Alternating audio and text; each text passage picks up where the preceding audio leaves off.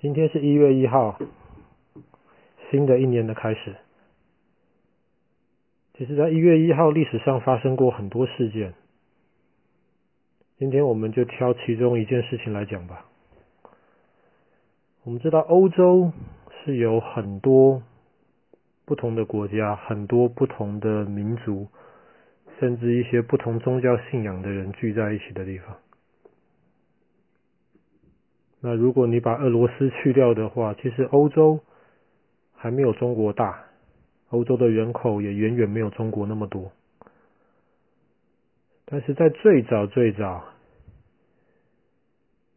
欧洲其实跟秦始皇统一的中国一样，主要是由罗马帝国来管理。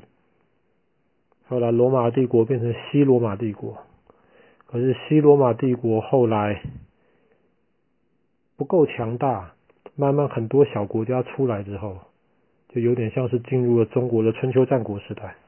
很多小国家出来之后，从此欧洲就走向了拥有许多不同小国家的命运。但是，一直以来，欧洲很多伟大的一些历史人物都希望像秦始皇那个样子，能够重新的统一欧洲。我们知道，比方说有所谓的神圣罗马帝国。当然，神圣罗马帝国没有真正的统一欧洲过。我们知道，比方说有拿破仑，拿破仑几乎征服了整个欧洲，可是后来败给了俄罗斯的冬天以及英国的海军。离现在近一点，我们知道还有一个希特勒，希特勒也是几乎统一了整个欧洲，可是跟拿破仑同样的，败给了俄罗斯跟英国。可是，一直以来，很多欧洲人都希望，哎呀，欧洲其实没有这么大，人也没有这么多，我们欧洲人是不是应该集合在一起啊？特别是十七、十八世纪之后，看到美国独立了，而且美国独立是由很多州合在一起，组成一个中央政府。可是每一个州又同样可以保有自己的一些权利。有些欧洲人就开始想了，欧洲有没有可能？像美国这样子的，很多不同的国家合在一起，每个国家能保有自己的权利，可是上面还有一个中央政府，能够让整个欧洲能够更有竞争力，让整个欧洲的运作能够更协调呢？其实很难，因为欧洲一直以来有几个不同的特定的几个国家比较强盛。所以这些国家一直是为了保持自己的利益，一直是对这个想法是不是特别欢迎的？一直到第二次世界大战结束之后，历史给了欧洲一个机会。第二次世界大战基本上把欧洲全部的这些强权国家、强大的国家都打趴在地上。所以二战结束之后，就又有一些人开始重新想。欧洲是不是应该团结起来，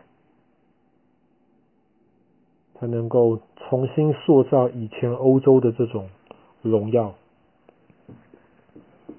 所以后来到一九五八年、一九五七年的时候，欧洲有几个国家，法国啊、德国啊，他们在罗马谈判，后来就得出了一个想法。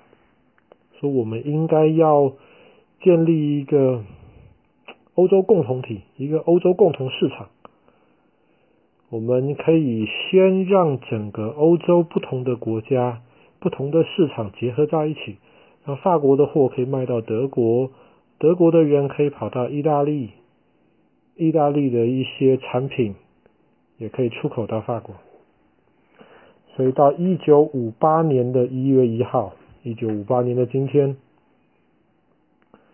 一个所谓的欧洲共同市场就这样子诞生了。一开始只是几个国家，可是后来慢慢的越来越多国家加入，大家可以把货你卖给我，我卖给你，太好了，没有关税了，所以欧洲里面就像是一整个大市场一样。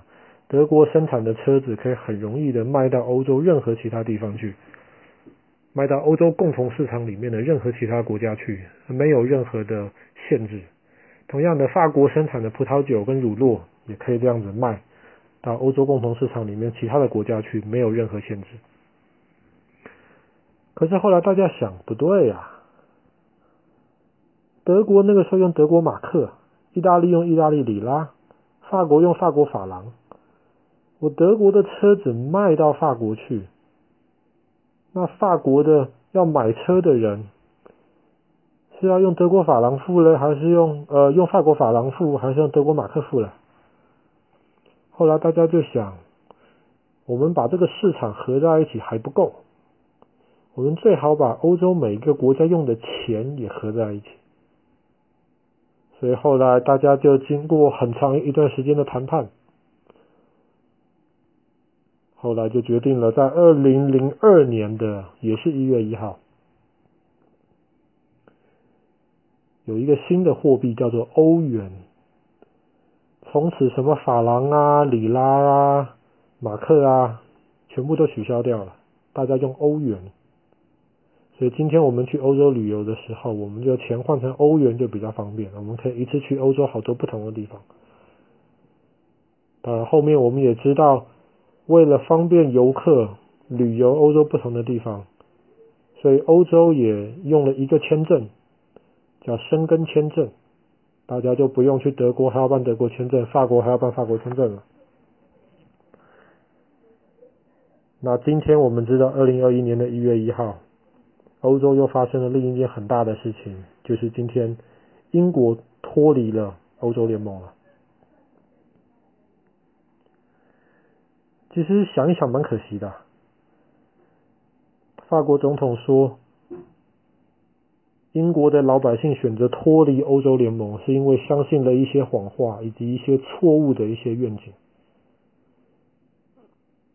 英国的一些嗯政客，英国政府的一些人，为了自己的一些权利跟想法，就煽动了一些老百姓出来投票，要脱离欧洲联盟。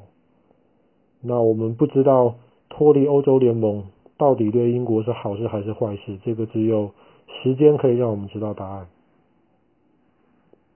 可是我们知道一月一号对于整个欧洲而而言，在历史上面发生过很多次的大事情，欧洲共同市场的成立、欧元的成立、申根条约的签订，以及今年的一月一号英国正式的脱离欧盟。